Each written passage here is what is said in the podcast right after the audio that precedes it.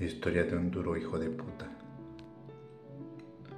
Vino a la puerta una noche, mojado, flaco, golpeado y aterrado. Un gato blanco, visco, sin cola.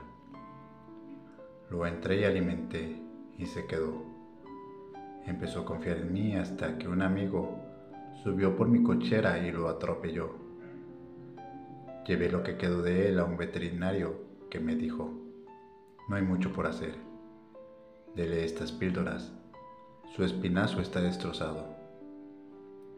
Pero estuvo destrozado antes y de algún modo se arregló.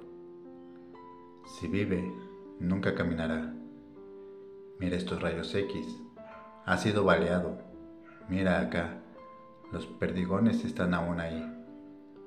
También, una vez tuvo una cola, pero alguien se la cortó. Me llevé al gato.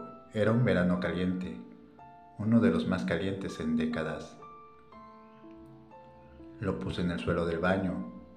Le di agua y píldoras. Él no comería. Él no tocaría el agua. Yo sumergía mi dedo y mojaba su boca y le hablaba. No iba a ningún lugar.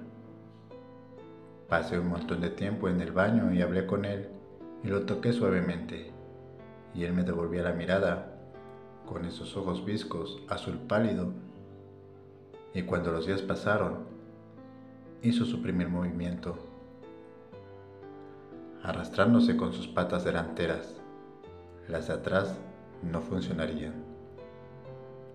Lo hizo hasta su cama, se trepó y dejó caer. Fue como la trompeta de la posible victoria soplando en ese baño y en la ciudad. Yo le conté a ese gato, yo la había estado pasando mal, no así de mal, pero bastante mal. Una mañana se levantó, se paró, se cayó y solo me miró.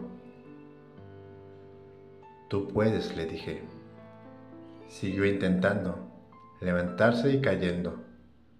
Finalmente caminó algunos pasos. Estaba como borracho. Las patas traseras no querían hacerlo. Y volvió a caer. Descansó y luego se levantó. Ya saben el resto. Ahora está mejor que nunca. Visco, casi sin dientes. Pero la gracia regresó y esa mirada en sus ojos nunca se fue y ahora a veces soy entrevistado. Ellos quieren oír acerca de vida y literatura y yo me emborracho y sostengo mi visco, baleado, atropellado y desrabado gato y digo, miren, miren esto. Pero ellos no entienden. Ellos dicen algo como, ¿usted dice que ha sido influenciado por Selim? No, yo sostengo el gato por lo que pasa, por cosas como esto, por esto, por esto. Saco al gato y lo sostengo. En una luz humosa y borracha, está relajado. Él sabe. Es entonces cuando las entrevistas terminan, aunque estoy orgulloso a veces cuando veo las imágenes más tarde.